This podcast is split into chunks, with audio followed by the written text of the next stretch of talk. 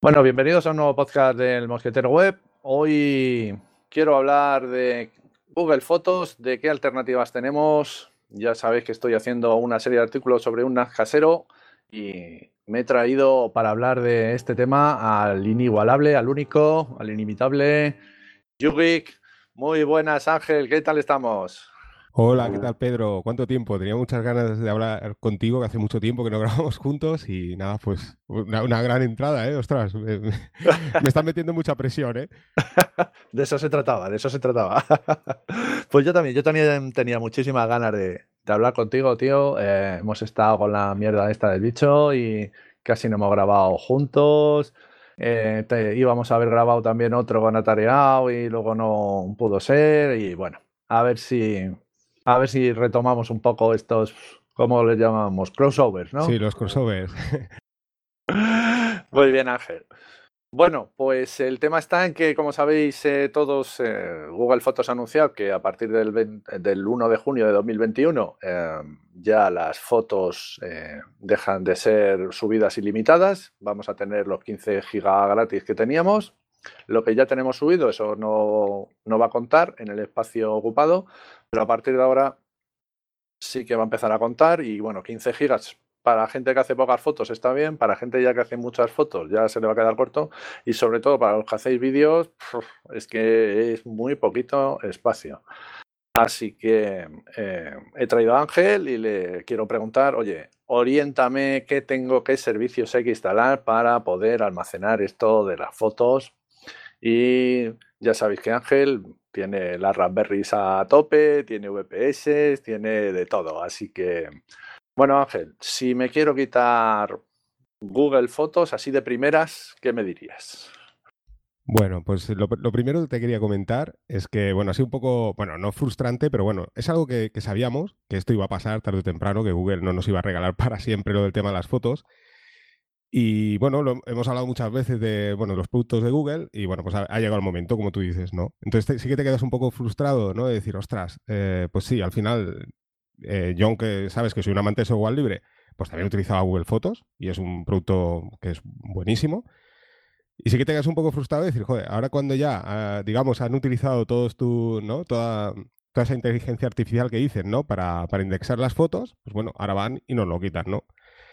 Entonces, bueno, como nosotros eh, siempre hemos hablado de esto y buscar alternativas, pues bueno, siempre tenemos alternativas paralelas, porque como tú comentabas también en algún que otro podcast, pues bueno, al final es mejor tener tú también parte de las fotos y no dejarlo todo en manos de Google, porque sabemos que tarde o temprano, si puede ser que eliminen el servicio o por algún error, puede ser que te quedes sin la cuenta, por decir algo, o, eh, y nos quedemos sin las fotos.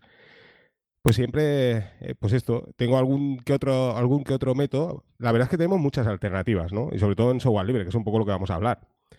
Pero yo creo que lo primero ¿no? que tendríamos que hablar es cómo sacar esas fotos de Google Fotos, aquellos que tengamos las fotos en Google Fotos. Seguro que hay gente que, que ya no lo tiene en Google Fotos directamente porque no quiere saber nada de Google.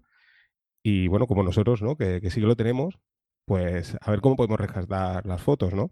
Claro, claro. Uh, tenemos ahí gigas de fotos, ¿no? Algunos a saber, los que graban vídeo en 4K, con esto de que los móviles ahora graban en 4K, en 8K ya y no sé qué. Pues esa gente, si quiere recuperarlo, ¿qué tiene que hacer Ángel? A ver, oriéntanos un poquillo. A ver, eh, yo pues hace eh, poco antes de la, de la, pandemia pensé, ostras, pues me voy a bajar las, fotos de, Google Fotos, ¿no? ¿Cómo lo, ¿Cómo lo hago? Porque una de las cosas positivas y negativas a la vez de, Google Fotos, o sea, lo positivo eh, digamos, que, que comprime eh, las fotos, ¿eh? si no tienes un píxel, ¿no? Como tú comentabas, también te escuché no hace mucho. Si tienes un píxel sí que te subía las fotos, ¿no? En formato tal cual, pero si tienes un dispositivo que no sea un píxel, pues al final te acaba Google utilizando un, no sé, no recuerdo si eran 14 megapíxeles, ¿puede ser, Pedro? ¿Recuerdas? Bueno, lo han ido cambiando. Al sí. principio era una resolución más baja y según han pasado los años han puesto ya resoluciones más altas. Bueno, uh -huh. en general, para la gente que hacemos lo que yo digo fotos casuales, de sobra. Para los profesionales que quieren la foto completa, pues tienen que utilizar servicios profesionales o pasar por caja, ¿no? Que, a ver, Google Fotos siempre te ha dejado subir de forma completa las fotos, nada más que tenías que pagar el espacio de almacenamiento que ocupaban y ya está.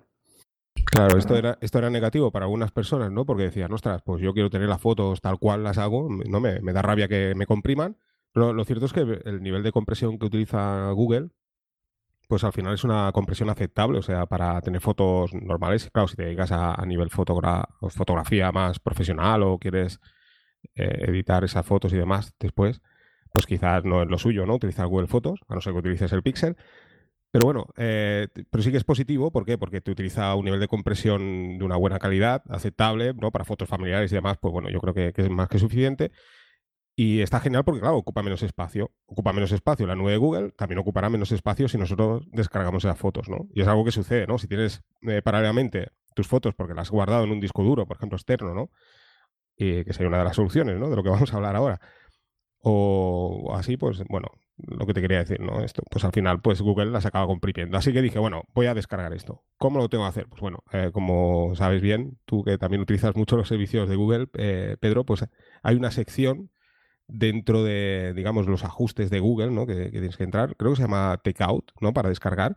Hay una, una, una URL en Google que puedes descargar de todos los servicios de Google que tenemos, no solo Google Fotos, sino Google Keep, todos los servicios que tenemos, podemos descargar, que en este, en este sentido, eh, pues Google es bastante abierto. Eh, estamos utilizando, digamos, sus servicios y a la vez, pues mira, al final te permite descargar todas las fotos, ya sean las notas en Google Keep, en todas las aplicaciones de Google, y desde ahí podemos descargar las fotos.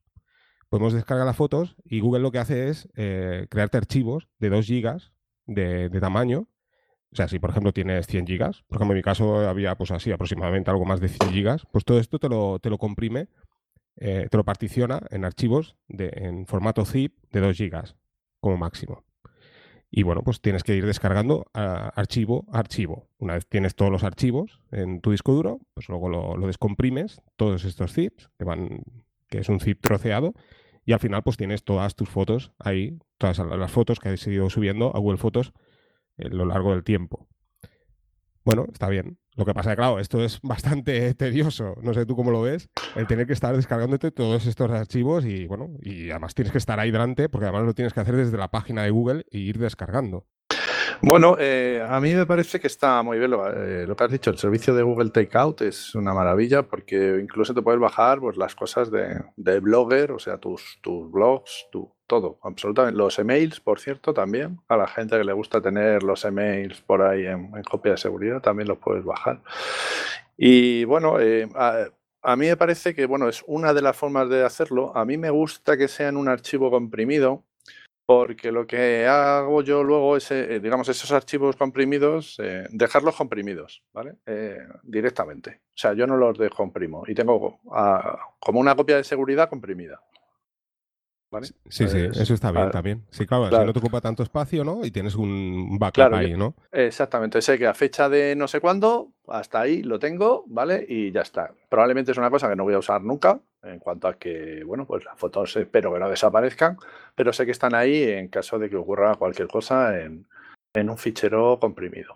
Pero lo que dices tú, ¿no? Lo que sería más interesante es mm, eh, coger las fotos, tener las fotos, digamos, una a una y poderlas eh, sacarlas una a una y a la vez, según las estás sacando, eh, meterlas en el sitio donde tú vayas a realizar eh, o una copia de seguridad o un servicio, como hablaremos más luego, o, lo que sea. ¿no? yo creo que las, las dos formas de verlo son interesantes. bajártelo de Google en un comprimido, bueno, te los deja, creo recordar, durante una semana o algo así, para bajártelos uno a uno.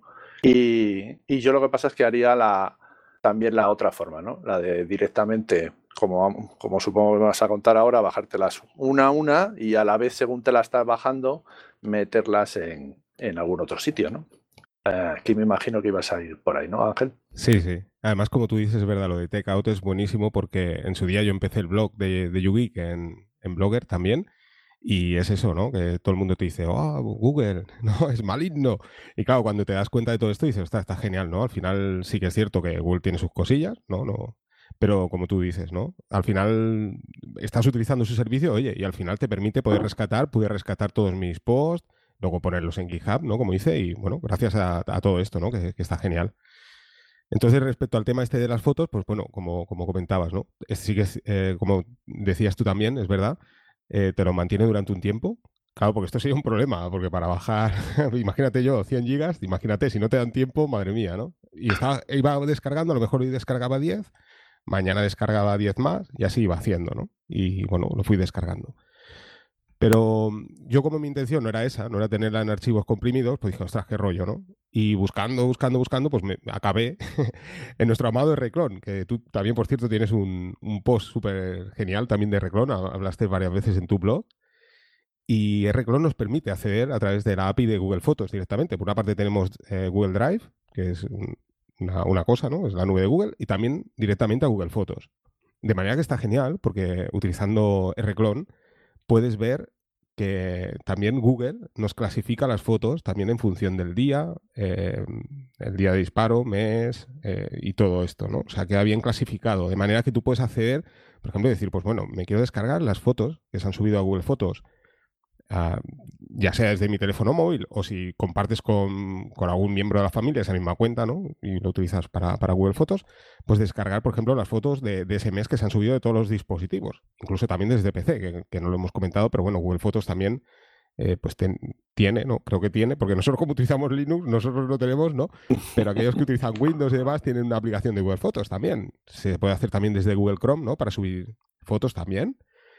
Eh, pero en Mac no tengo ni idea, ¿no? Y bueno, pues es, genial, porque puedes acceder a todas esas fotos que, bueno, clasificados de esta manera, ¿eh? en diferentes meses, año y demás. Antes eh, yo tenía activada una opción de Google Fotos que te, me lo metía en Google Drive en un directorio. Te ponían un directorio en tu Google Drive que se llamaba Google Fotos y entonces ahí ves lo que tú estás diciendo, ves año 2000, y luego por meses, su carpeta, o sea, una carpeta año 2000 y dentro de esa carpeta el mes 1, el 2, el 3 y así, y dentro de esas carpetas las fotos de cada uno de los meses y así sucesivamente, pero ese servicio de metértelo directamente en Google Drive lo quitó el año pasado Google. Eh, lo quitó, yo lo tengo y justo está hasta, no sé si es junio de 2019 o algo así y, lo quito. Y ahí lo podías ver. Pero como bien dices tú, eso no es nada más que una muestra de lo que internamente está haciendo Google, que es organizarlo por, por fechas, ¿no? En carpetas por, por meses. Y el reclon, por lo tanto, va a acceder a, digamos, a la carpeta de tu Google Fotos y se las va a ir bajando eh, organizadas en esas mismas carpetas. ¿no? El Reclon, nuestro servicio favorito de, de todo, ¿no? Porque de, utilización de servicios en la nube, desde luego, y de cifrado, pues yo creo que es, es la herramienta en mayúsculas, ¿no? Sí, sí. Además, para aquellos que utilizamos Linux, porque claro, con el tiempo, pues ahora me he dado cuenta que yo en su día con el server HP que tenemos nosotros, pues, bueno, que tú tenías. Yo tenía, lo vendí, Exacto, tú tenías, sí. Bueno, pues, claro, ¿qué, tuve que hacer? Pues crearme una, una, sesión virtual con Windows, poner allí, conectar un disco duro, y para poder subir todas las fotos que tenía, ¿no? Porque era un rollo, por eso, bueno, teníamos aplicación. Y ahora me he dado cuenta, gracias a, a Rclone, que hay una carpeta donde todas aquellas fotos, y esto va genial, ¿no? Para aquellos que digan, ostras, aún tengo seis meses para subir todo lo que no había subido, ¿no? Antes de que, de que sea de pago, por ejemplo. Pues bien, hay una carpeta que puedes acceder con Rclone y todos aquellos que utilizamos Linux, pues todas aquellas imágenes, vídeos y demás, lo, copias en esa carpeta mediante Reclon y automáticamente pues se sube a Google Fotos. O sea, no necesariamente tienes que utilizar tu dispositivo móvil, una sesión con Windows, sino que desde el propio Linux, con Reclon, pues puedes subir eh, pues todos estos eh, archivos multimedia. Sí, yo, bueno, he hecho hoy, esta mañana he publicado un artículo hablando de todos estos temas, ¿vale? Lo digo para los oyentes si quieren acceder, y a ver si pongo el enlace luego en las notas del programa. Y, justo eh, en la web oficial de Reclone hay un, una especie de mini tutorial de cómo acceder a la API de Google Fotos y cómo hacer la copia de las fotos o cómo subir fotos, justo. O sea, lo he puesto en el en este, en el, en el artículo porque me ha parecido, digo, mira, o sea, está hecho ya a propósito eh, un artículo en especial de, de esta API, ¿no? Sí, sí.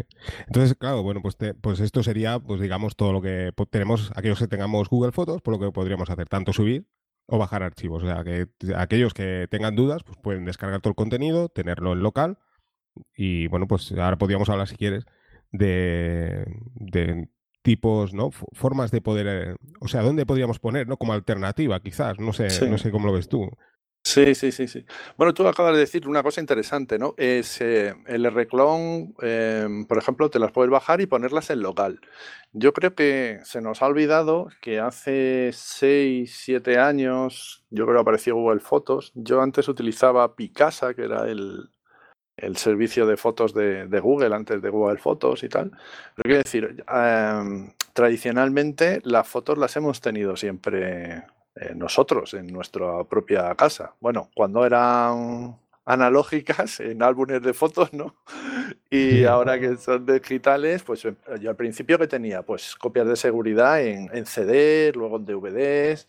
Y bueno, hoy en día pues te puedes comprar un disco externo USB eh, de un montón de teras. De hecho, en estas eh, semanas del Black Friday y todo esto, ha habido, bueno, creo que ayer mismo hubo bastante movimiento en uno de los grupos de Telegram porque habían puesto un disco USB de 4 teras por 50 euros o algo así.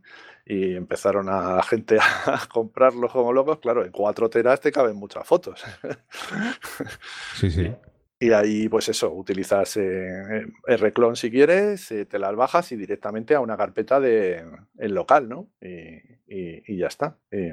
lo que pasa es que también estaría bien utilizar eh, no solo un disco local, ¿no? Sino utilizar algún almacenamiento que no fuera, que a lo mejor sí que es local en cuanto a que está en tu casa, o, o no, porque bueno, esa es otra forma pero que no esté directamente conectado al disco duro USB por aquello de que si te entra un ransomware o no sé qué, que te, que te pueda cifrar el, disco USB también, ¿no? Entonces, bueno, no sé, ¿qué, ideas eh, tienes aparte de tener un disco USB? ¿Qué más nos propones, Ángel?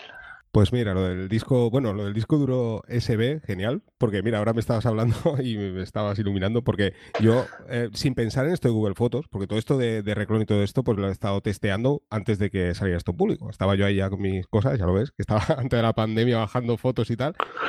Y, y bueno, he montado un sistema, lo que pasa esto, para aquellos que tenemos, nos gusta la Raspberry, nos gusta explotar a tope, pues lo que, lo que he hecho ha sido pues eh, comprar unos relés eh, conectarlos a través del GPIO. Eh, bueno, como sabes, el relé, pues viene a ser, para quien no sepa qué es un relé, pues es como si fuera un interruptor, pero que aplicando una corriente en, digamos que tiene una entrada, ¿no? Y, bueno, por así decirlo, ¿no? Y una salida, por así decirlo, ¿no? Digamos que tiene una parte que es de control, que sería la que está conectada al GPIO, ¿vale? Que, como sabes, la Raspberry, pues, eh, le podemos aplicar de salida 3 voltios en continua, y esto es una pequeña corriente, pero podemos conectarlo también a 220, ¿no? por la otra parte del, relé. Y entonces aquí podemos conectar pues, un disco duro USB como, como estos que dices. Y además es genial porque venía a explicar lo, que, lo mismo que tú estabas diciendo, ¿no? Para no tenerlo 24 horas encendido, que estás teniendo un alto consumo de corriente. Bueno, no, no, muy alto, porque mira, yo me compré uno también en el Black Friday y lo medí con el medidor de corriente y estaba del orden de los 5,5 vatios. O sea, está bastante bien. Pero bueno, aún así, pues ¿para qué quiero un disco duro mecánico con mis fotos? Como tú dices, que me entre un ransomware, me está consumiendo energía, pues bueno, mira, con este relé pues puedo, a través del GPIO, apagar el, disco duro. Lo que hago es, bueno, cuando lo necesito, eh, primero acciono a través del GPIO mediante un script, eh, que te puedes hacer sencillito en Bash, por ejemplo, ¿no? Pues eh, le acciono el GPIO, le doy un, hago que, se encienda el relé, de esta manera pues se conecta el disco duro al enchufe, por así decirlo, ¿no? En realidad está conectado al relé, pero es como, como accionarlo.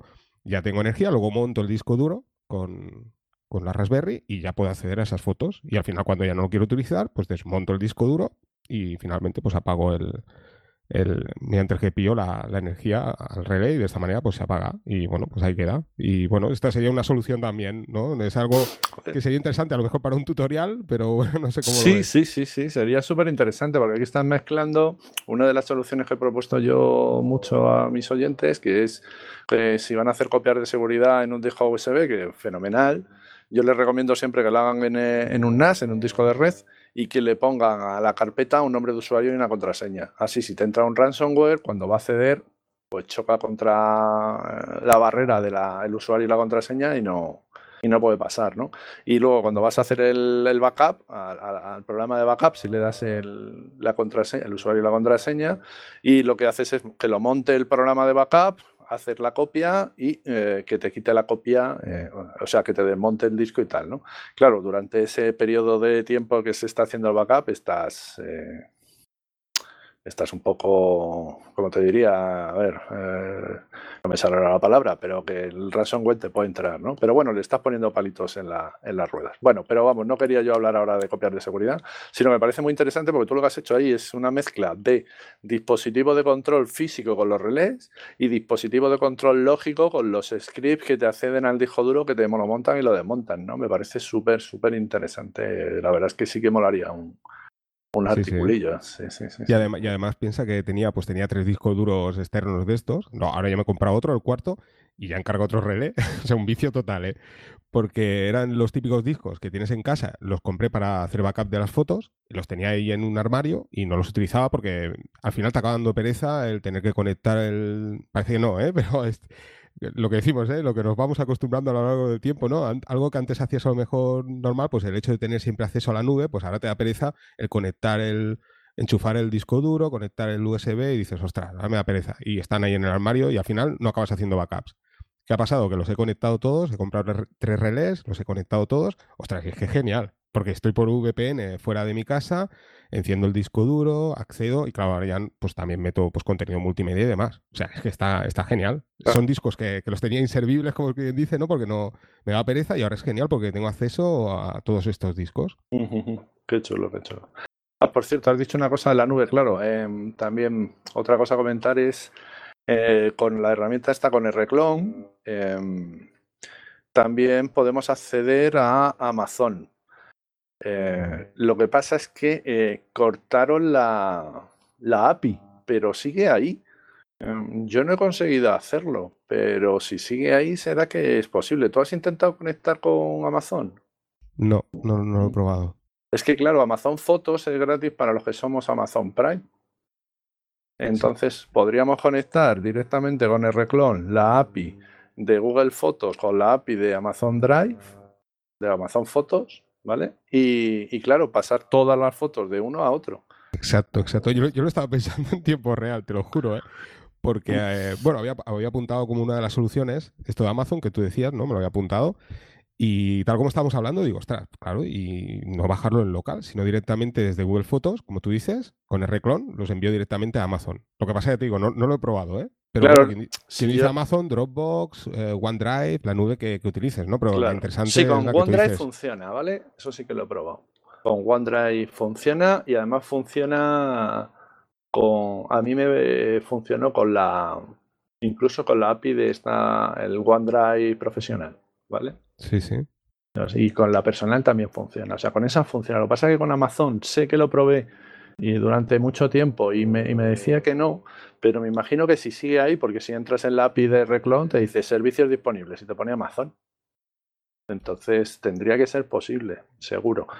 Seguro, seguro, seguro. Lo que pasa es que, bueno, claro, yo me imagino también, que esta es otra cosa que también es, es especulativo total, pero me temo que cuando ahora Amazon lo va a dejar ahí gratis, pero en cuanto que pase el junio de 2021 va a decir, eh, chicos, yo también voy a cobrar por esto. cuando ya todos hayamos migrado a Amazon Fotos, pues no me extrañaría que Amazon también dijera, venga, yo voy a ser un poquito más barato, pero también pasas por caja, majetes. Sí, sí, seguro, seguro. Y mira, y ahora sin pensar en tiempo real también, digo, ostras, qué bueno, porque una de las soluciones que también me había apuntado, ¿no? Que digo, ostras, eh, que muchas veces he pensado, dices, ostras, ¿de dónde encuentro una, una, una nube ilimitada y que sea gratuita? Pues bueno, Telegram. Y estábamos hablando hace un momento de cómo descargar los archivos de 2 gigas de, de Google Fotos y precisamente Telegram nos ha ampliado 2 gigas.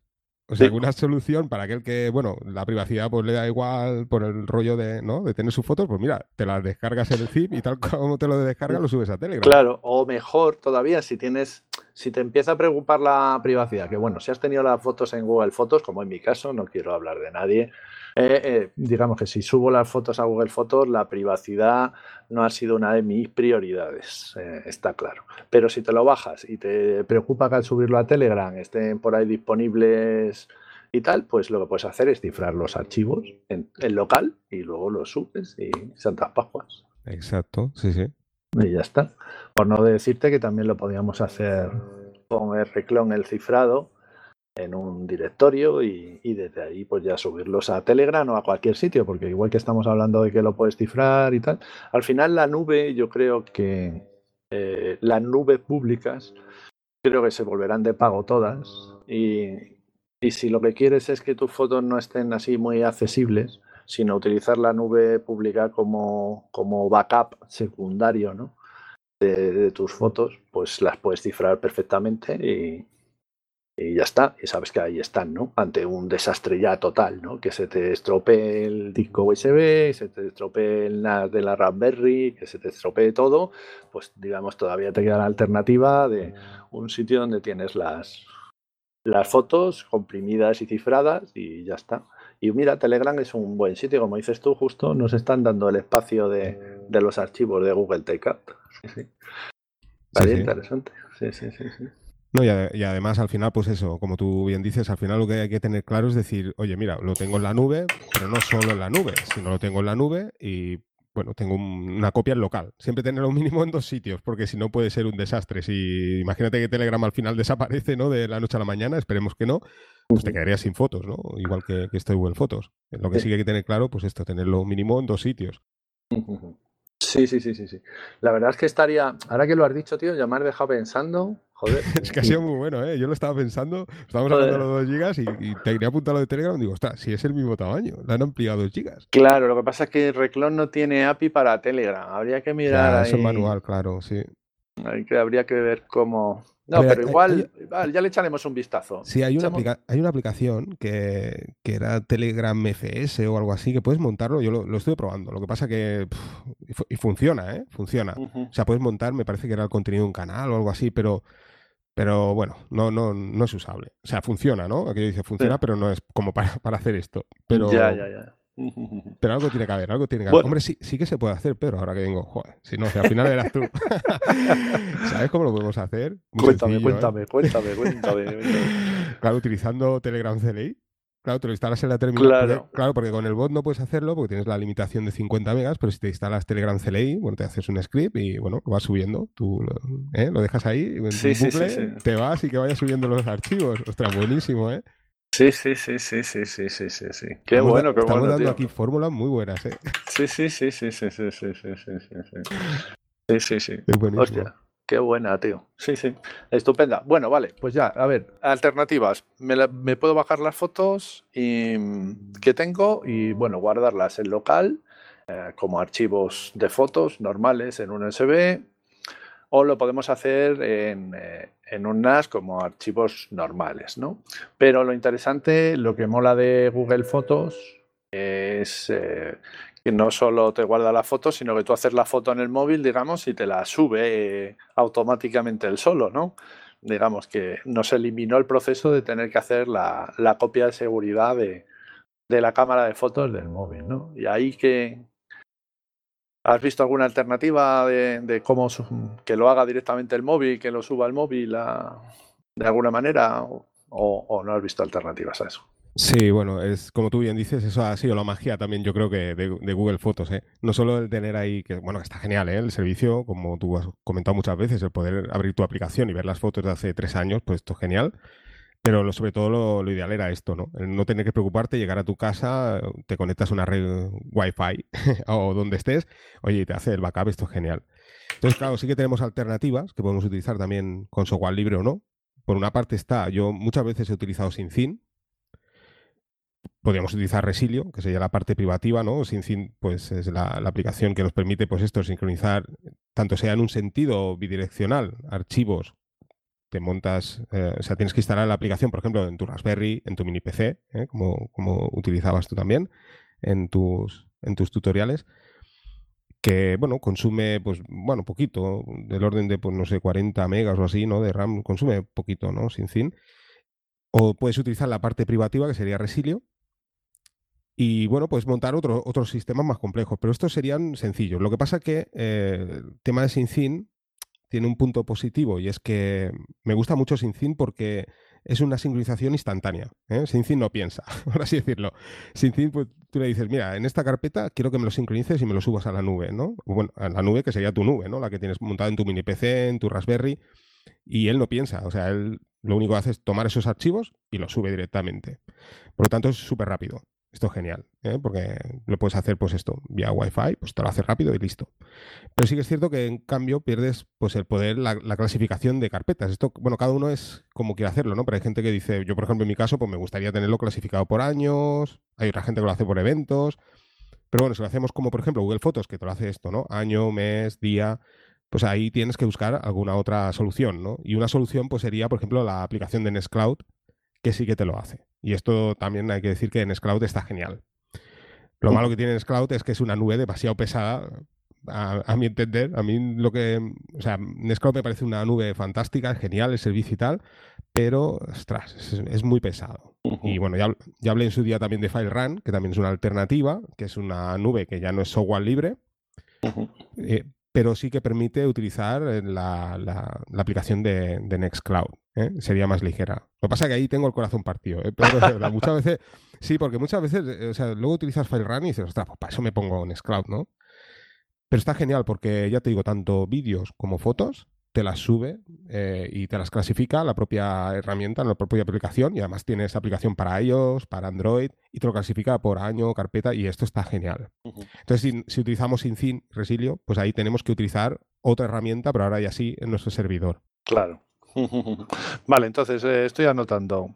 Por ahora, Syncin, Resilio, Nextcloud, Filerun, ¿no?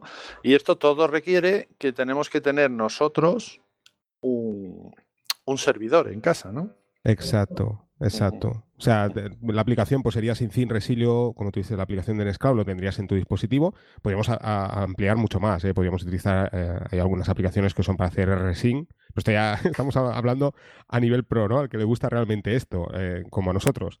Utilizar RSync, puedes conectarte por FTP, bueno, es ya utilizando Termux, por ejemplo, pero bueno, ya esto es un poco más avanzado. Pero como tú bien dices, al final por sí solo esto no funciona. O sea, al final necesitamos de un servidor. Sí, sí, sí. En el móvil Yo acabo de, acabo de, el artículo ese que te he comentado, he encontrado unas aplicaciones, hay unas aplicaciones que justo te puedes montar un, servidor FTP o, o, simplemente una carpeta por Samba en la Raspberry Pi o en el NAS o en donde sea y te las sube automáticamente si la, según las vas haciendo. Hay varias aplicaciones de estas. Pero claro, tienes que tener o el servidor FTP o el, Samba, ¿no? Entonces lo que estás hablando tú ya es dar un pasito más, ya tener un servicio específico eh, de, transmisión de archivos y sincronización, como son SyncThing, Resilio o Nextcloud, y eso tenerlo en una Raspberry. Tú los tienes montados, los han montado todos y los han montado, que yo recuerde, en, en una Raspberry Pi 3, ¿no? Porque ahora también tendrás la 4. Sí, sí, ahora ya lo tengo en la 4, pero en su día con la 3, pues funcionaba sin problemas. Al final, la, diferencia entre la 3 y la 4, hombre, la 4 es muchísimo más potente, ¿no? Pero la diferencia, sobre todo, es la velocidad. Al final, digamos que todo funciona.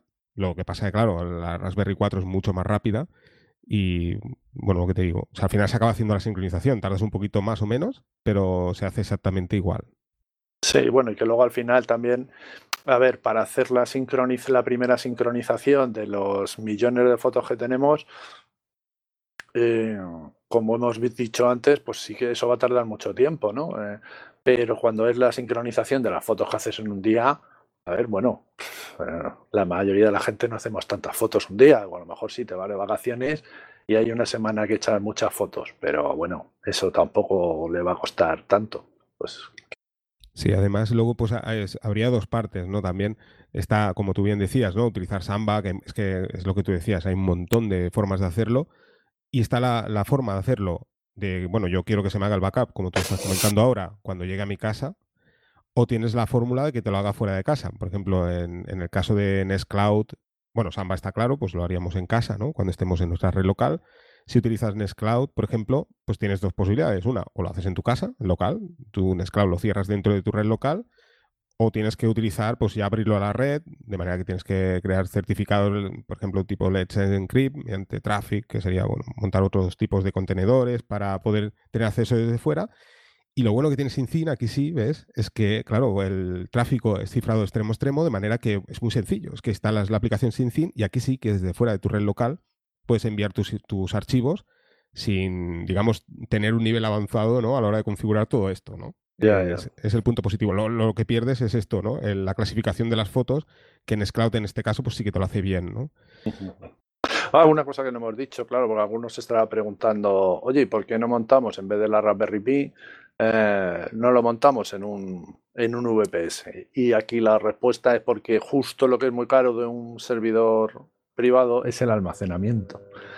Lo más caro en un VPS es que si empiezas a subir el almacenamiento te meten una buena castaña en, la factura y ese es el problema, ¿vale? Por eso eh, el almacenamiento siempre al final va a tener que tirar de discos duros porque tú te puedes comprar un disco duro, como hemos dicho antes, a lo mejor de un montón de tera por 100 euros pero un VPS, si le pides un montón de teras, te vas a gastar los 100 euros en un mes o dos, a lo mejor. Entonces, bueno, quería decirte bien. Entonces, sí, y además te quería comentar, pero que al final si lo tienes en un VPS, dice, bueno, pues para eso, como tú decías hace poco, pues para eso pago Google Fotos, ¿no? sí, bueno, lo que pasa es que puedes decir, bueno, prefiero utilizar eh, un VPS por privacidad, ¿no? Para, que no tenga la foto Google. Bueno, sí, eso sí. Pudiera ser. Sí, yo ya sabes que, vamos a ver si para ti Google Fotos es un servicio que te da todo lo que te da y la privacidad no es una cosa demasiado importante y sube muchas fotos y muchos vídeos y la comodidad de Google Fotos creo que, vamos, hay que pasar por caja, sí o sí. Y, y no debe darnos tampoco mayor reparo, ¿no? Lo que sí que bueno, da rabia, como tú comentas al principio, que, nos han puesto el caramelito en la boca, nos han metido la droga gratis y ahora que ya somos adictos, pues ahora hay que pagar la papelina porque no podemos desengancharnos. Y bueno, aquí estamos dando alternativas.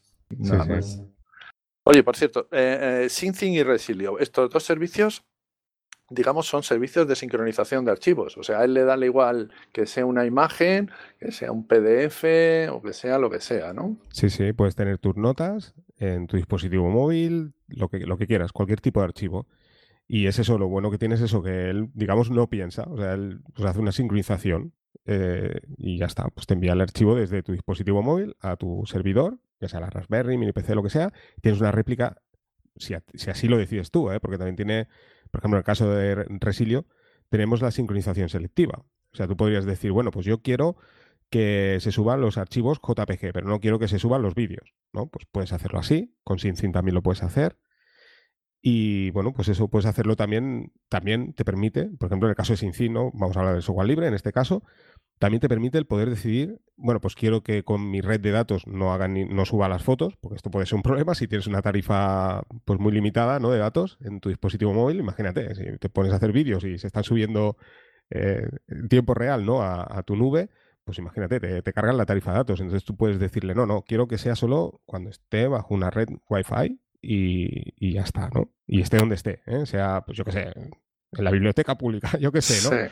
Pues se subirían, ¿no? Cuando esté bajo. O también puedes decir qué tipo de red también, sí, sí. Ahora que recuerdo, o sea, tú puedes decir, no, quiero que sea la red de mi casa. Bueno, pues se sube.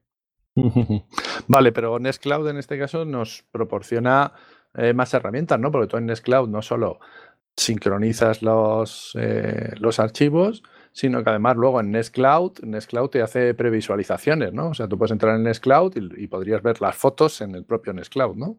Efectivamente, sí, sí. Lo único malo que tiene Nextcloud, volvemos a lo de siempre, es que es un poco pesado.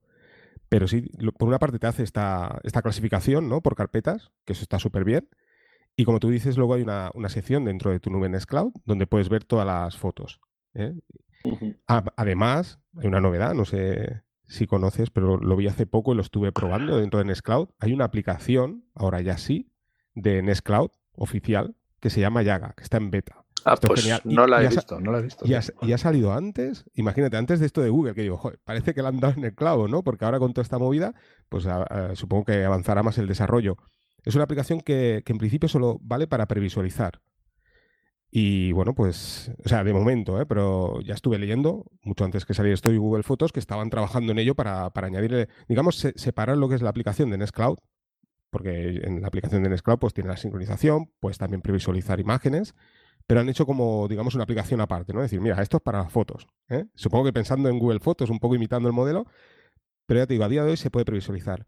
Lo malo que tiene es que es un poco lento Nextcloud. ¿eh? Bueno, si lo utilizas en una Raspberry 3, pues ya ni te, ni te cuento, ¿no? Pero incluso en un servidor, ¿sabes? Un poco más potente, en el mini PC, o sea, funciona, ¿vale? Funciona. Pero sí que es cierto que si tienes, no sé, 30.000 fotos, pues la cosa se complica un poco, ¿no?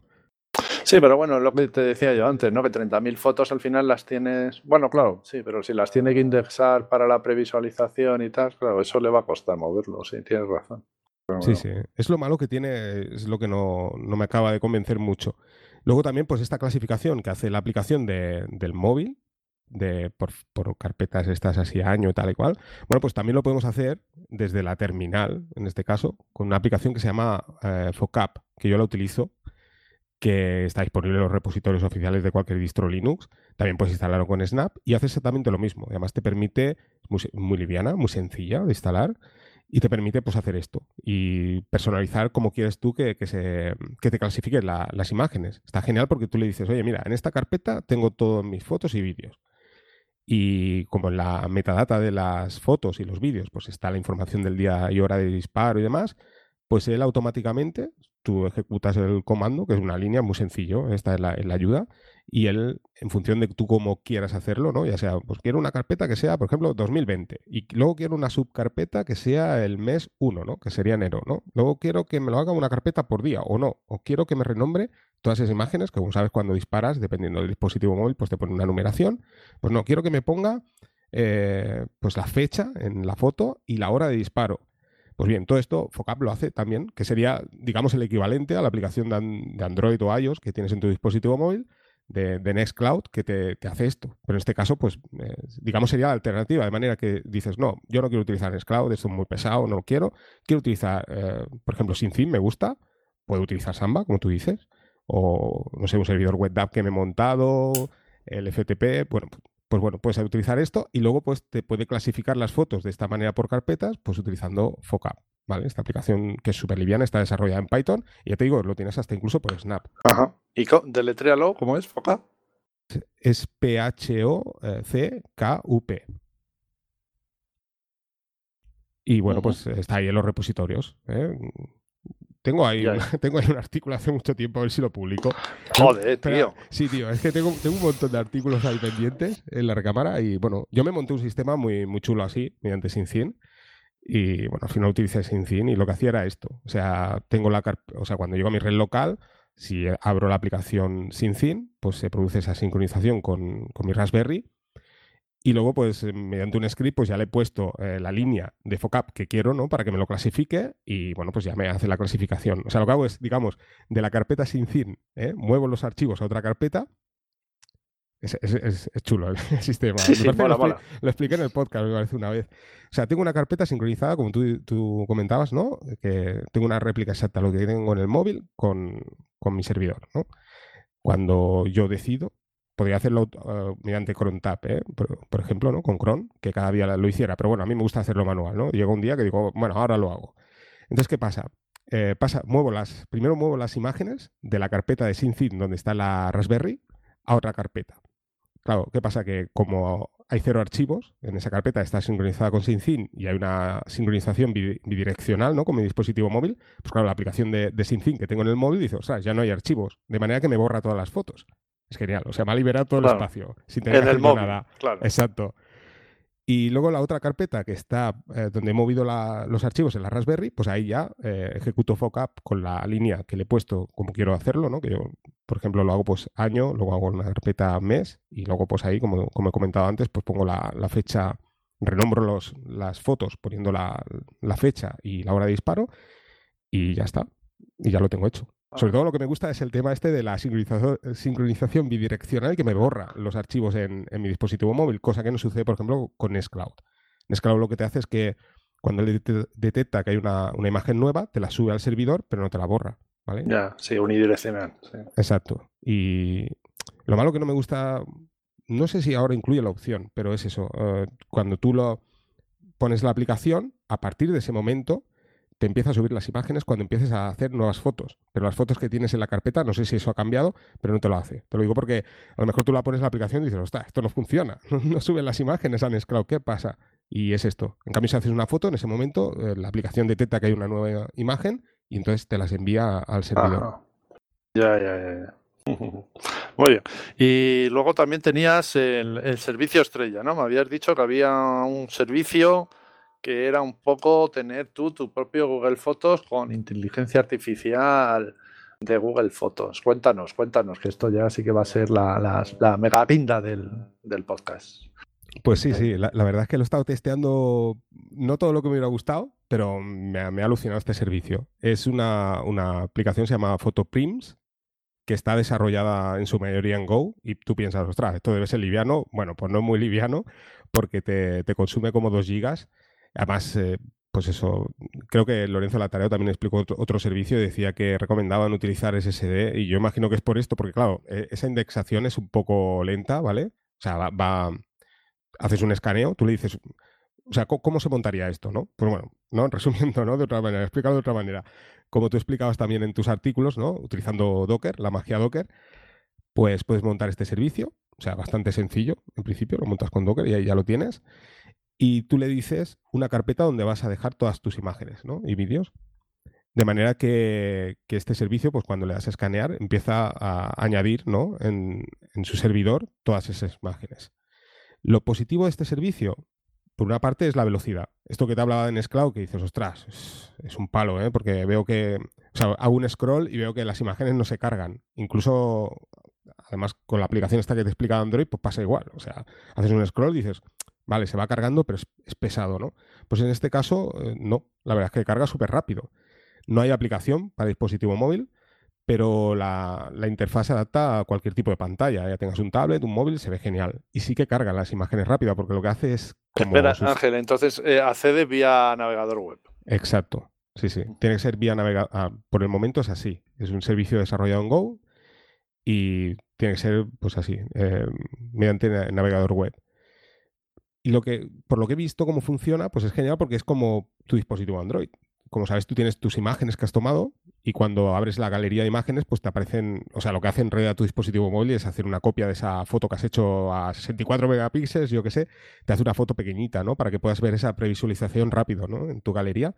Pues este servicio utiliza, pues, utiliza una base de datos, creo que es eh, SQLite, pero bueno, eh, también puedes utilizar mm, MariaDB, por lo que he visto. Pero bueno, si no tocas nada, te lo hace en SQLite y va creando una base de datos va, digamos, haciendo esas, esas, pequeñas imágenes para que tú cuando puedas hacer scroll cargue rápido las imágenes.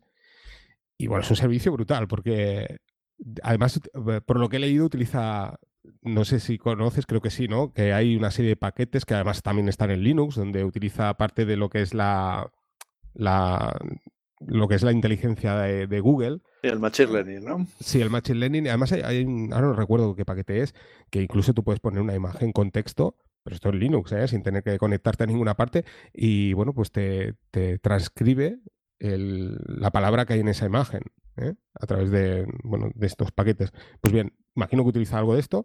La cuestión es que tú empiezas a meter imágenes, oye, te las va clasificando, te las va etiquetando, o sea, tipo Google Fotos, ¿vale?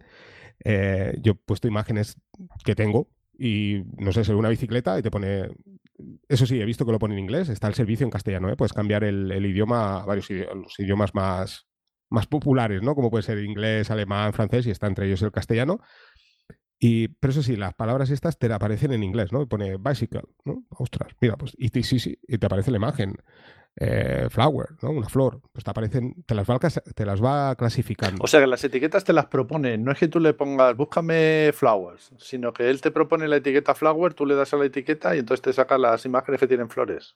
Sí, sí, luego también incluye búsqueda, ¿eh? Lo que pasa es que yo no he llegado a indexar todas las fotos, porque ya un mogollón de fotos, pero sí que, eh, o sea, te aparece una sección, ¿vale? Donde también te aparecen las etiquetas, te las va generando él en función de lo que va viendo. O sea, si, como te digo, esto, estas fotos, ¿no? Por ejemplo, incluso si son fotos en blanco y negro, te pone, eh, hay otra sección, ¿no? Monocromo. Bueno, pues te pone fotos en blanco y negro y claro, él ve que están en blanco y negro, pues ya te, o sea, tienes, digamos, la visión global, ¿no? Por fecha, como siempre, ¿no? Como hace Google Fotos, por ejemplo pero además te lo va clasificando pues de, esta manera. por unas etiquetas que genera él, ¿no? A través de, digamos, su inteligencia, ¿no? Artificial, por así decirlo, ¿no? Sí, sí. Y bueno, algunas acierta, algunas, en su mayoría acierta, ¿vale? En otras no, por a lo mejor te pone pues un autobús, y sí, sí, te aparece el autobús, ¿no? Eh, no sé, una foto de un camping, pues te aparecen fotos de camping. Y dices, hostia, qué bueno, ¿no? Porque al final eh, es algo parecido a lo de Google Fotos. También eso es la caña, tío. O sea, lo que estás contando es brutal. Photoprints, ¿no? Sí, Foto en inglés y pris de prisma, ¿no? Sí, sí, sí. la...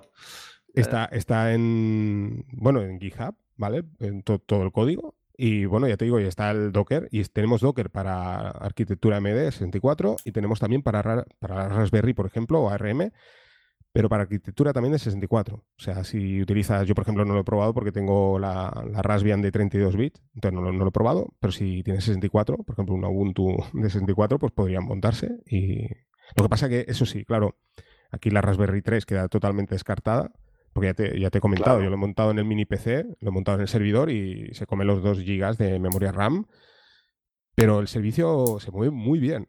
O sea, no tiene nada que ver con, con Nest Cloud. También tiene, claro, te, lo, te va, digamos, intentando clasificar. Ya te digo, no, no he podido probarlo todo lo que me gustaría porque... bueno, si eso luego ya cada uno de nosotros tenemos ahí para investigar. Aquí simplemente estamos dando ideas. Sí, pero nos estás poniendo los dientes largo, largo, larguísimo, vamos. Sí, sí, era la ansia porque yo he metido ahí, vamos, 100.000 fotos, ¿no? Y al final lo he tenido que parar.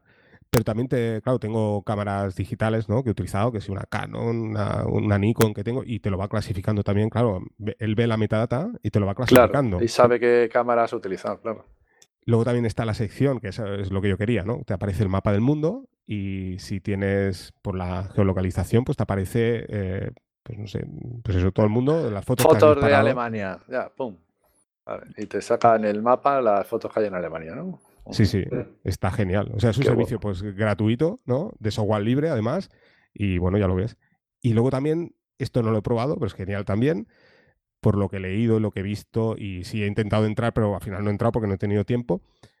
Tiene incorporado un servidor web app de manera que tú puedes, mm, digamos, conectarte. O sea, ese servicio tiene integrado un servidor web app, tú te puedes conectar y accedes a la carpeta donde tienes todas esas imágenes. De manera que mm, desde ahí directamente puedes editar también. Si luego a posteriori dices, no, quiero editar, quiero cambiar de eh, esta, esta foto a este otro directorio, pues puedes hacerlo. O sea, el propio servicio tiene además un, servidor web app. Que te permite acceder directamente a los ficheros, ¿no? Y tú ya manejar los ficheros para lo que te estimes oportuno. Sí, sí, así es. Brutal, brutal, brutal. Esto ha sido, vamos, un espectáculo, Ángel. Esto ya veo yo a la gente aquí del podcast probando todo Photobrims, ¿vale? Y... a tope.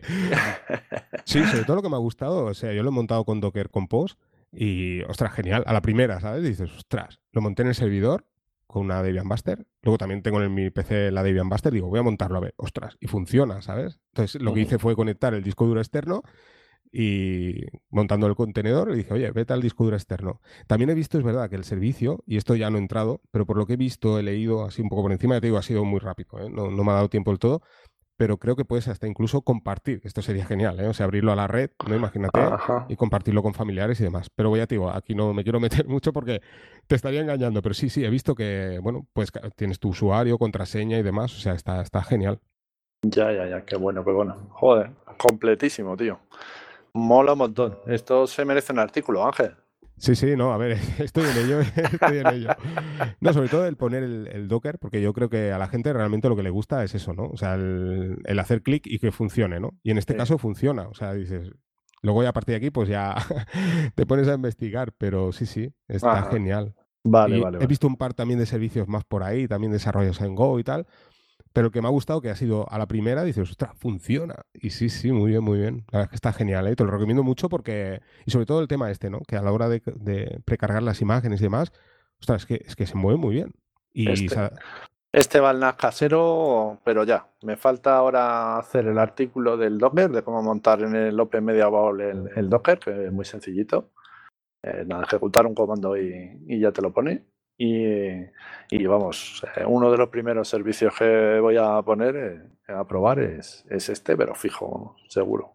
Sí, sí. Así lo que hice que, bueno, pues al final me he puesto un poco siguiendo lo que estamos haciendo en el podcast, empecé a bajar otra vez, aunque ya las tenía bajadas, digo, empecé a bajar las fotos de, Google Fotos y indexarlas con este servicio. Y ahí está. Lo que pasa que ya te digo, ¿eh? es una cosa, dependiendo del número de fotos, lleva su tiempo. ¿eh? Y también si tienes un disco duro mecánico, no es una cosa que, la gente haga pim pam y digo, ostras, tengo 100.000 fotos aquí. No, no. Eh, lo, bueno que tienes eso, que ya te digo que, es, yo de los servicios que he visto es el más interesante por, la previsualización de las galerías, ¿no? Ya te digo, Nextcloud en esto pues pues como que no, ¿no? En cambio aquí pues oye, es, además te permite pues lo típico, ¿no? Cositas tipo todo esto desde el navegador web, ¿no? Eh, las muestras estas que hacen, que te aparece el símbolo de play, ¿no? Y haces una, previsualización de fotos y te las va pasando automáticamente. Unas diapositivas. Sí, exacto, diapositivas. Todo esto te lo hace, ¿sabes? El servicio y dices, está, está muy bien, está muy, muy bien. O sea, para alguien que, que le gusta la fotografía y que, o que quiera mostrar sus fotos y demás, está, está genial el servicio, está muy bien. Para gente que incluso no, no sepa, ¿no? Lo que pasa, bueno. No, hombre, es que acabas de dar también esto puede ser una solución para los fotógrafos, joder. Sí, sí, sí. Claro, porque esto tú te montas un servidor en condiciones, eh, bueno, pues como el, el microserver este y tal, con tus fotos profesionales puestas ahí a tope en tus discos duros y le pones este servicio que vaya indexando a su tranquilamente, poco a poco, durante el tiempo que tarde de tus millones de fotos que tenga pueda tener un fotógrafo, oye, pero te las indexas y tienes un servicio como Google Fotos, pero tú para ti, joder, esto para un fotógrafo profesional o no, o, gente que hace muchas fotos, vamos. Y hostia, esto es que es brutal, brutal, tío. esto es la caña. Además, tú puedes también añadir tus fotos favoritas y demás. Mm, ahora no, también te engañaría ¿eh? lo del tema de los álbumes. Creo que también lo tiene. O sea, está, está genial. Está bastante completito. ¿eh? Y es un, es un servicio que ves que está en desarrollo totalmente vivo, ¿eh? que no es una, cosa obsoleta por ahí. Imagino que con todo esto de Google Fotos, pues bueno, supongo que, le meterán caña, pero a tope a este, a este servicio. está, está muy bien. Ajá. Fantástico, tío. Como siempre, Ángel, eres el puto amo. Muchas, gracias. Tú, también, ¿eh? qué va, qué va. Un aprendiz aquí de los maestros. ¿Qué te iba a decir, Ángel? Eh? Mm, ¿Alguna cosilla que no hayamos tocado y que digas, hostia, de esto no lo hemos hablado y se nos ha pasado? Ah. No, yo diría que más o menos todo lo que ha dicho, o sea, es un poco, pues eso, a gustos, elegir cómo sincronizar tus fotos con del dispositivo móvil a, a tu servidor, que al final, pues tienes que pasar por un servidor, ¿no? Por así decirlo, si quieres montártelo que la, como tú comentabas siempre, tus buenas recomendaciones del mini PC, que es lo que te decía, estoy, ahora, estoy ahora grabando con el mini PC que recomendaste el año pasado y el de este año también ha caído. o sea que, me está, vamos, me está vaciando la cartera. Gatillo fácil te llaman. Pero es una, pero es una, una compra 10, ¿eh? de verdad, ¿eh? Yo estoy súper contento, te lo juro, que no puedo estar más, o sea, me parece demasiado barato para cómo funciona esto. Y sobre todo el tema del consumo, es, una pasada. Precisamente lo que tú comentas en tus artículos, ¿no? O sea, al tener un dispositivo de la potencia que tiene esto con tan solo 9 vatios, está, es, una pasada. Sí, sí, sí, sí, sí. Mira, el otro día, bueno, yo me estoy haciendo ahora lo del NAS casero con el mini PC también, ¿vale? dije, oye, ya que lo tengo en casa, el mío tiene ya dos años. O sea que ya tiene su tiempecito y va fantástico. Y, y lo que te estaba diciendo, no, no sé, se me ha ido, tío. Lo del NAS casero, ¿y qué te iba a decir? Sí, ah, sí, que me han recomendado. Bueno, ya lo había pensado yo. Lo que pasa es que quería probar lo del Open Media Vault eh, como NAS, NAS, ¿no? O sea, tengo un NAS hecho casero, casero, casero. Pero también me dijo un oyente una cosa que ya había pensado yo, que de hecho lo tenía así antes, cuando estuve haciendo las pruebas, antes de hacer el NAS con el Open Media Vault. Eh, lo tenía en lo instalé, pero dentro de la Linux Mint. Lo que había hecho es instalármelo dentro del sistema de escritorio, me había instalado el Open Media Vault y funcionaba. Y me dijo un oyente el otro día que me dice, joder, es que así está bien, porque tienes tu escritorio y a la vez tienes tu NAS. tú lo tienes siempre encendido como NAS. Pero que quieres eh, trabajar con él, pues nada, le das a encender al monitor, que lo tienes conectado por HDMI, y tienes tu escritorio, puedes funcionar con él perfectamente. Dice, y no pierdes, claro, no, no, tienes dedicado una máquina solo a, servidor, ¿no? Sino que puedes tener las dos cosas, el escritorio y el NAS, y con un consumo ridículo y una potencia más que aceptable para las tareas que solemos hacer la mayoría. Sí, sí, es que es tal como, como tú dices. Yo, yo de hecho, el servidor, lo, el HP lo utilizo así. Lo tengo así y, lo que tú comentas, yo, yo, lo pensaba igual. Digo, es que claro, está por una parte eh, lo del Open Media Ball, ¿no? Que dices, está genial porque al final tienes, digamos, el equivalente a tener un NAS, ¿no? Sería la fórmula NAS pero como tú dices, ¿no? Para aquellos que, me acuerdo que te lo comenté el otro día, digo, para aquellos que, bueno, estamos más habituados a la terminal y todo este, todo este mundillo, ¿no? Eh, a utilizar Linux y demás, pues quizás te ves un poco atado de manos, ¿no? Utilizar esto te queda como un poco cerrado, ¿no? Pues bueno, tienes la otra fórmula. Al final estás haciendo exactamente lo mismo, pero de una forma diferente, que es un poco la, la, ventaja de utilizar Linux, ¿no? Que lo tienes, puedes hacerlo como quieras. Exactamente, sí, sí, sí. Y, me, gustó, me gustó la idea. Digo, la verdad es que, claro, yo me he cargado el Linux Mint que tenía en el mini PC, pero ya te digo, porque quería un poco eh, hacerlo de tal manera que, que no hubiese apaños, ¿no? Decir, no, venga, estoy haciendo un proyecto que es un NAS, vamos a dedicarlo a NAS y no que parezca que, estoy, digamos, engañando a la audiencia ni nada por el estilo, ¿no? Sino que, que sea un NAS eh, tal cual. Y, la verdad es que me, está encantando el, proyecto, pero cuando acabe de hacer toda esta serie de artículos, sea, que con todos los servicios que me has recomendado, me da a mí que voy a tardar, eh, cuando acabe probablemente le meta el Linux, Mint otra vez y le meta el Open Media Vault y lo utilice para las dos cosas. Aunque yo como escritorio no lo uso, la verdad, porque para eso tengo el PC de, casa.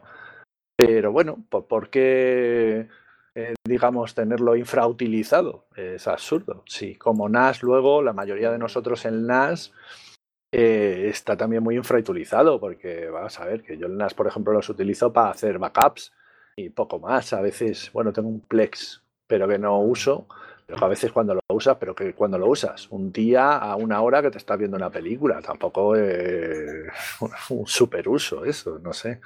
Y, y, sí, sí, es una idea muy curiosa. Oye, más cosillas, más cosillas. Bueno, hablando de pasta, hablando de pasta, quería comentarte una cosa. Eh, ¿Te vas a comprar la Raspi 700 es o 400 o no la 400 esto sí la que nos ha puesto la tarea a los dientes largos sí sí lo, he estado viendo. No la verdad es que no eh pero sí me ha, puesto los dientes largos eh o sea no lo tenía pensado pero ostras, me he quedado alucinado eh cuando escucho el podcast. Yo la verdad es que estuve a punto de caer el, el día que salió eh, la tuve ahí en la cesta de la compra y tal pero como tenía pendiente esto del NAS casero había comprado en el en el este, en el 11 del 11, las cajas y tal, digo, mira, Pedro, los proyectos uno a uno, relájate. Sí, es que lo que pasa es que no, no, no vamos para todo, ¿eh?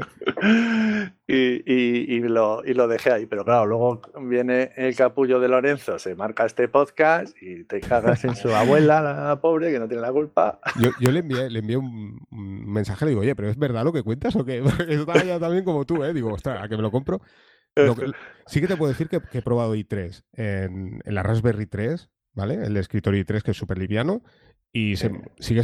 Claro, yo no lo... Sí, he abierto el navegador así un poquito, pero bueno, tampoco... El escritorio se mueve perfecto, ¿eh? Sin problemas. Claro, yo, yo pensaba, claro, si abres ahí un Google Chrome y tal y empiezas a cargar, claro, pero era Raspberry 3 con un giga. Lo que pasa es que, claro, cuando me ha explicado, ha explicado él ahí en el podcast lo de 4 gigas y tal, o 8, ¿no? Si tienes 8, es, claro, es lo que él comenta. O sea, tiene que funcionar seguro. Y le, yo le he mandado un, eh, un, mensaje también diciéndole que pues lo había visto yo en internet, eh, estuve viendo vídeos y tal.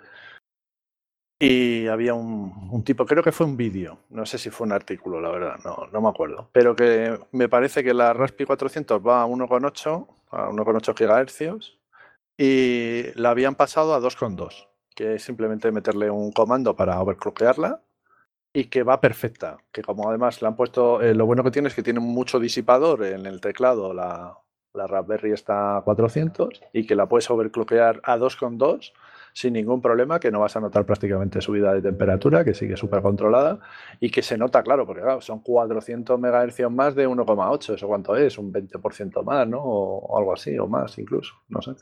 Entonces dice, bueno y que lo y que dicen que joder que se notaba todavía más, más ligero. Y se lo mandé le digo búscalo porque igual flipas todavía más sí sí yo, yo lo que te puedo asegurar es que también le, conecté el, disco duro SSD al final decidí ya lo, lo expliqué en el podcast eh, pues esto quité la, la, SD que la he tenido desde el principio con la SD y no se me ha, no se me ha estropeado. O sea muy bien Y dije, no, le meto un disco duro SSD cuando se actualizó el firmware y, ostras, es un producto totalmente diferente. Por eso cuando escucho esto, dices, ostras, le metes un SSD y tal, ostras, es real, ¿eh? O sea, tiene que, tiene que ser alucinante, ¿eh?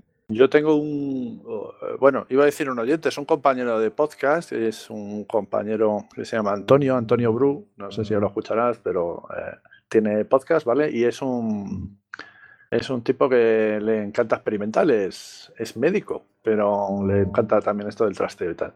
Y tenía la Raspberry Pi 4 y me decía, Pedro, que esto vale de escritorio, que siempre dices que no vale y que vale de escritorio. Y yo le decía, joder, yo la Raspberry Pi de escritorio, tío, como que no lo veo, sigo sin verlo, sigo sin verlo. Y me decía, y hicimos el otro día un directo y me decía que no, que, que sí y tal. Y va a tener razón, eh, Antonio, va a tener razón. Así que desde aquí, nada, decir que yo estaba equivocado y que Antonio tiene razón y que, y que, parece que la Raspberry Pi como escritorio igual es hasta, hasta usable, ¿no? Eh, yo es que había seguido unos eh, vídeos de un tipo que había estado haciendo la Raspberry Pi como ordenador de escritorio, ¿no? Multimedia, o sea, en todos los apartados, multimedia, ofimática, todo. O sea, el tío hizo un montón de vídeos, ¿no? Diciendo, a ver, ta, ta, ta. Y en general venía a decirte que, hombre, se podía usar pero que cojeaba bastante, bueno, bastante, que cojeaba muy a menudo, ¿no?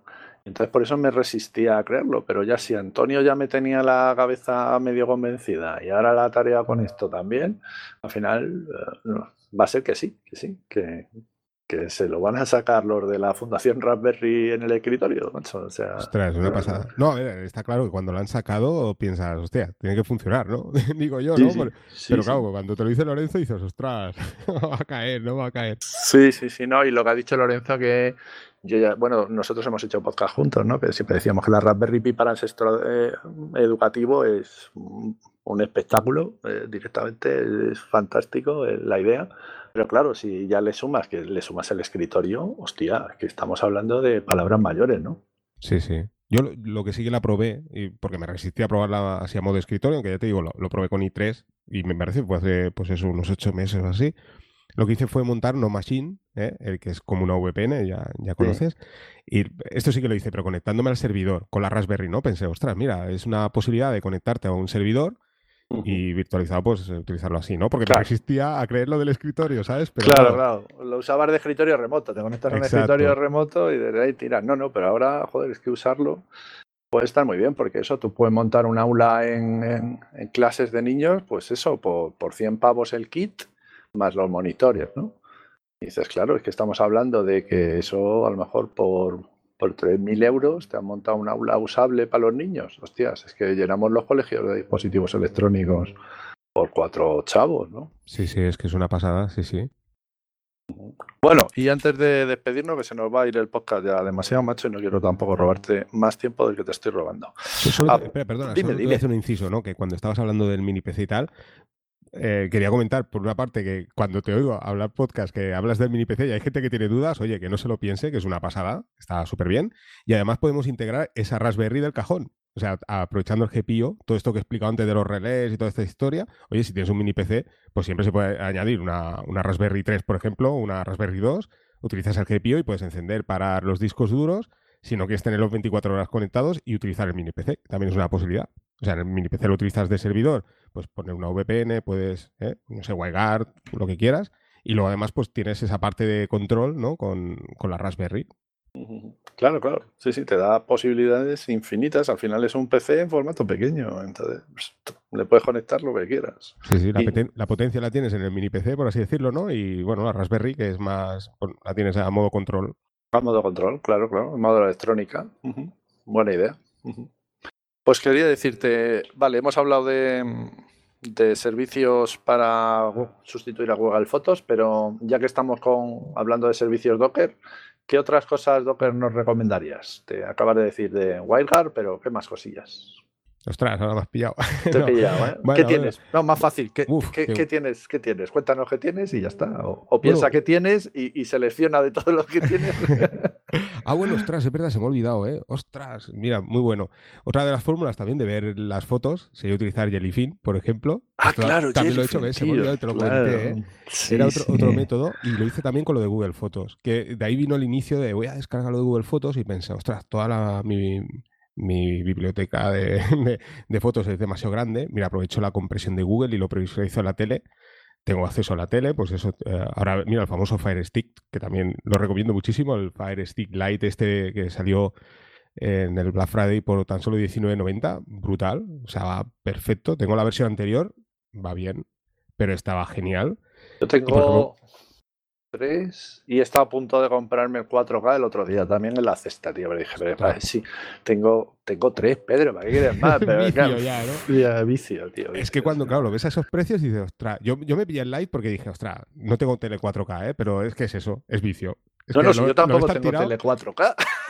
es peor, ¿no? Tú, estás peor que yo. Claro, claro, yo simplemente que digo, claro, lleva más, más RAM, lleva mejor procesador y tal, dices, joder, y vale mm, menos de 50 euros, no recuerdo cuánto es y tal, y dices, hostias, es que esto es una maravilla. O sea... Es que yo la, versión anterior la, equiparaba con mi Xiaomi Mi Box, ¿no? Y decía, ostras, está por debajo, ¿eh? El Fire Stick, pero ostras, ahora digo, uff, cuidado, ¿eh? Yo creo que el Fire Stick está por encima, ¿eh? De verdad, ¿eh? al menos con el que yo tengo, o sea, se mueve muy bien, se nota muchísimo lo que tú dices, ¿no? La, la RAM, todo, ¿eh? el espacio que tiene tiene más almacenamiento, o sea, muy ligero, funciona genial. y el mando, Alexa, exacto, con Alexa. Va, muy, muy bien. Y yo tengo el Jellyfin, sea, genial. Y bueno, unido al podcast, pues mira, puedes ver tus fotos, tus vídeos domésticos. Si te creas una, porque además eh, Jellyfin te lo permite, ¿eh? el tener mm, vídeos domésticos y fotos y Sí, el Jellyfin al final es como el SyncThing, ¿no? Eh, otro servicio de sincronización de, archivos, pero te permite previsualización. No, no, el, Jellyfin es, el equivalente a Plex. O sea, es un for de, ah. Envy, ¿vale? Que, vale, vale, vale, que en su día dijeron, Envy dijo, cierro el código y bueno, la comunidad dijo, bueno, pues creamos Jellyfin, ¿no? Y continuamos con el proyecto. Y bueno, pues te permite tener tu, o sea, digamos es la versión de Plex no, no, no, tiene nada que ver, pues es un servicio multimedia. Sí, es un servicio multimedia. Y es genial, porque bueno, yo tengo ahí todo mi contenido multimedia y pues esto puse las imágenes y tal, y ostras, está, está genial. ¿eh? O sea, funciona también muy bien, ¿eh? Para tenerlo en la tele, aquello que dice, viene la familia, dice, bueno, ahora aunque ahora no nos podemos juntar, pero bueno, cuando nos juntemos de aquí unos años, ¿no? Pues le pones el jellyfin, oye, mira, te voy a enseñar lo que hice, ¿no? estos años atrás, ¿no? Bueno, también lo puedes abrir a la red, también existe la posibilidad, también está genial, porque puedes crear diferentes usuarios dentro de tu Jellyfin y puedes compartirlo con la familia, de manera que, bueno, cada uno en su comedor, pues, tu vida, ¿no? Qué bueno, tío. ¿Y qué más? Y bueno, tengo un, también tengo un servicio que quería hablar en el podcast yo ya mucho, mucho tiempo, es File Browser también, que es un, explorador de archivos. Es algo, algo parecido a esto de las fotos, pero en este caso es de, un explorador de archivos. Está desarrollado en Go. Este sí que es súper ligero. También previsualiza imágenes. O sea, está genial. Puedes editar también archivos de texto plano. Tienes un archivo. Pero bueno, digamos, el servicio en sí es tú decides una carpeta que tengas en tu servidor. O sea, es siempre buscando esa alternativa que yo digo a Nextcloud, ¿no? O sea, me gusta Nextcloud porque puedo acceder desde mi navegador web, veo los archivos, los puedo copiar, pegar, borrar pero ostras, es que en Scloud es pesado, ¿no? Pues bien, tienes File Browser, que, como te digo es en Go, es muy ligerito, es cero. O sea, tú activas el Docker ahí, miras y dices, ostras, esto no consume nada, ¿no? Y con tu navegador web puedes crear también diferentes usuarios. Puedes, pues esto, previsualizar imágenes, eh, editar archivos de texto, con lo que te comento, copiar, pegar y, bueno, acceder desde, desde fuera. También puedes abrirlo a la red si creas tu certificado eh, Let's Encrypt y demás y está genial.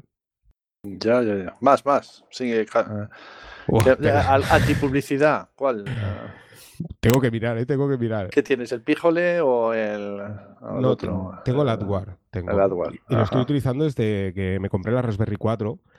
Porque lo bueno que tiene AdWare, que es un podcast que todavía no ha salido, está en el podcast este de, que por cierto, un podcast que muy mal, muy mal, ¿eh? que grabé con el atareo que tenías que estar tú, Pedro, sí, eso es lo que comentabas al principio. Te diste de baja y hiciste bien porque muy mal, muy mal. ¿eh? Todo lo que decimos al final es mentira. este que sale primero. Primero porque dijimos que no sirve para escritorio la Raspberry. Imagínate, ¿eh? O sea, empezando por aquí, ¿vale? Y luego, eh, ahora no sé por qué te lo iba a decir. Bueno, la, historia, o sea, se, me, ha ido el santo al cielo. sí, no sé, que, estábamos hablando de, ah, estábamos hablando de Adgar y, entonces ah, sí, correcto. Y ahí hablaba de eso, ¿no? De Adgar, que el punto fuerte que tiene, a mí muy interesante, si tienes hijos, o sea, Pijol y Adgar más o menos son iguales, dependiendo de tú el filtro que le metas, ¿no? De servidores que quieres filtrar que no, no acceda, o sea, como tú sabes, es mediante DNS y tú puedes decidir, pues oye, yo quiero que a estos servidores de publicidad no se conecte, pues bien, hasta aquí más o menos son iguales. Pero lo bueno que tiene AdGuard es que además te permite el hacerlo mediante dispositivos. Y esto es la gran diferencia que y lo explicaba ahí en, en ese podcast también que claro, tú puedes decir, si tienes un hijo, decir, oye, pues no quiero que sea determinado tipo de contenido de adultos y demás, pero en cambio, pues, eh, yo, no sé, yo sí que quiero acceder, ¿no? Claro, claro. Por ejemplo, ¿no? O, no sé, eh, me he cabreado y no quiero que entre a Facebook, ¿eh? ni a YouTube, ni quiero que vea Netflix. Pues bueno, puedes, te viene preestablecido una serie de filtros que, que funcionan perfecto. Por ejemplo, tema, pues como te digo, Netflix, YouTube, Facebook, y lo puedes bloquear, Twitter, todo esto lo puedes bloquear y, oye, funciona genial, ¿eh? Lo que sí que no, no, conseguimos, como siempre, es lo del tema de la publicidad de YouTube. Esto no ah, hay manera. Ya, ya, ya, sí, sobre eso ya hemos hablado, sí, sí. Yo monté el AdGuard también en el en el NAS con, Docker en el Open Media y, y, es bastante fácil. La verdad es que esto de Docker es una revolución. Las, por lo que nos teníamos que calentar antes la cabeza, que si monta el servidor web, el PHP, la base de datos, que si no sé qué, y ahora dices Docker, iniciar, pum, vale, Ah, corre, majo. Increíble. Bueno, pues Adgar, File Browser. No te oigo, Ángel, ahora. Sí, sí, eh, perdona. No, ah. que decía eso, que el punto fuerte, como tú dices, de Docker es eso, que puedes ir probando, pruebo este, me gusta, no, quito, y vas probando y oye, es súper sencillo. Que antes, como tú dices, ostras, tenías que montarte que si el servidor web era... Ahora piensas, tiras atrás y dices, madre mía, lo que hacíamos para tener, no sé, una DocuWiki, ¿no? Madre mía, ¿eh? Y ahora haces y ya lo tienes todo, ¿no? Sí, sí, sí, sí. Además, eso, fácil de replicar, fácil de que se te estropea y tienes hecha una copia de seguridad, la levantas en un momento. eso es, una maravilla. Bueno, Ángel, pues salvo que tengas un servicio que digas, hay que probar esto, yo creo que va siendo momento de despedirlo. Pues bueno, no nada, más para bueno para cerrar dos cosillas así. Bueno, el, el R-Clone que también podemos utilizarlo con, con Docker, también podemos hacerlo tanto para montar unidades como para. Que también está bien, para aquello que dices, ostras, a mí lo que me gusta de Docker también, sobre todo, es eso, el, poder separar ¿no? los servicios y, aplicaciones del sistema operativo en sí, ¿no? Que al final tú cuando, o sea, no, necesitas, si así lo, lo, otorgas tú, ¿no? Permisos de superusuario y simplemente decir, oye, mira, lo paro y sabes que está parado seguro ese servicio, ¿no? Y pues con R-Clone puedes hacerlo también. Y luego también hablé no hace mucho de Navidrom también, que es un servicio que también me ha gustado mucho, que es para, para el tema de la música. ¿eh? Para, mediante la, utilizando la API de Subsonic, pues puedes tener tu música, aunque Jellyfin también ahora ya tiene pues una aplicación que se llama Jelly, que funciona súper bien también. Es que llega un momento que dices, ostras, la verdad es que Jellyfin es, te lo recomiendo muchísimo, ¿eh, Pedro? te, puede sorprender si no lo has probado. Es no, eh, le he hablado mucho contigo de él. Este es uno de los que siempre hablamos, pero no lo he probado porque es que yo normalmente el multimedia uso muy poco, porque no uso música y ya te digo, tengo un servidor Plex, pero porque, porque en el NAS de Western Digital le puedes instalar el servicio nativo y dije, mira, por probar que funciona, ¿sabes? Pero luego mm, empecé a ver una serie ahí y, y, la he dejado ahí. es que ni siquiera he terminado la serie. Pues mira, para, y me gustaba, ¿eh? Para meterte el gusanillo, para meterte el gusanillo, tiene una cosa que, por ejemplo, no tiene Plex y es que puedes añadir también tus libros. O sea, tu biblioteca de ah. libros. O sea, ya te estoy metiendo el gusanillo. Lo que pasa es que, a ver, bueno, ahí está. Eh, pruébalo. no, quizás no, sea todo lo. Como por ejemplo, no sé, a la hora. Bueno, a la hora de buscar también, claro, porque te busca muy, muy bien. Pero está genial porque te aparece la portada, la sinapsis. Toma nota, toma nota, toma nota, ya está. Otro artículo sobre Jellyfin. ya te vendió algo, ¿eh? Estoy probando qué te puedo vender. Muy bien, Ángel, tío. Pues muchas gracias por todo. Me lo he pasado como siempre contigo genial. Eh, eh, da gusto hablar contigo de cualquier cosa. Y, la verdad es que tenía ya ganas de, tener una conversación contigo, tío. Cuídate mucho.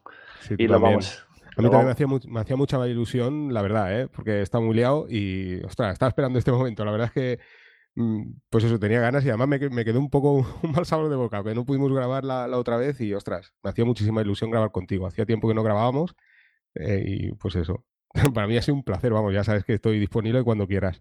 Vale, muchas gracias Ángel. Y bueno, a los oyentes, pues ya sabéis, tenéis que estar suscritos al podcast de YouGeek, tenéis que estar suscritos al blog de YouGeek, tenéis que estar suscritos al podcast de Atareado, al blog de Atareado. Y, nada, estos tíos son unos máquinas y, además son buena gente, que es lo que, que es lo que importa. Así que bueno, sin más, Ángel, un abrazo muy fuerte. Igualmente, un abrazo muy fuerte, Pedro. Y 早操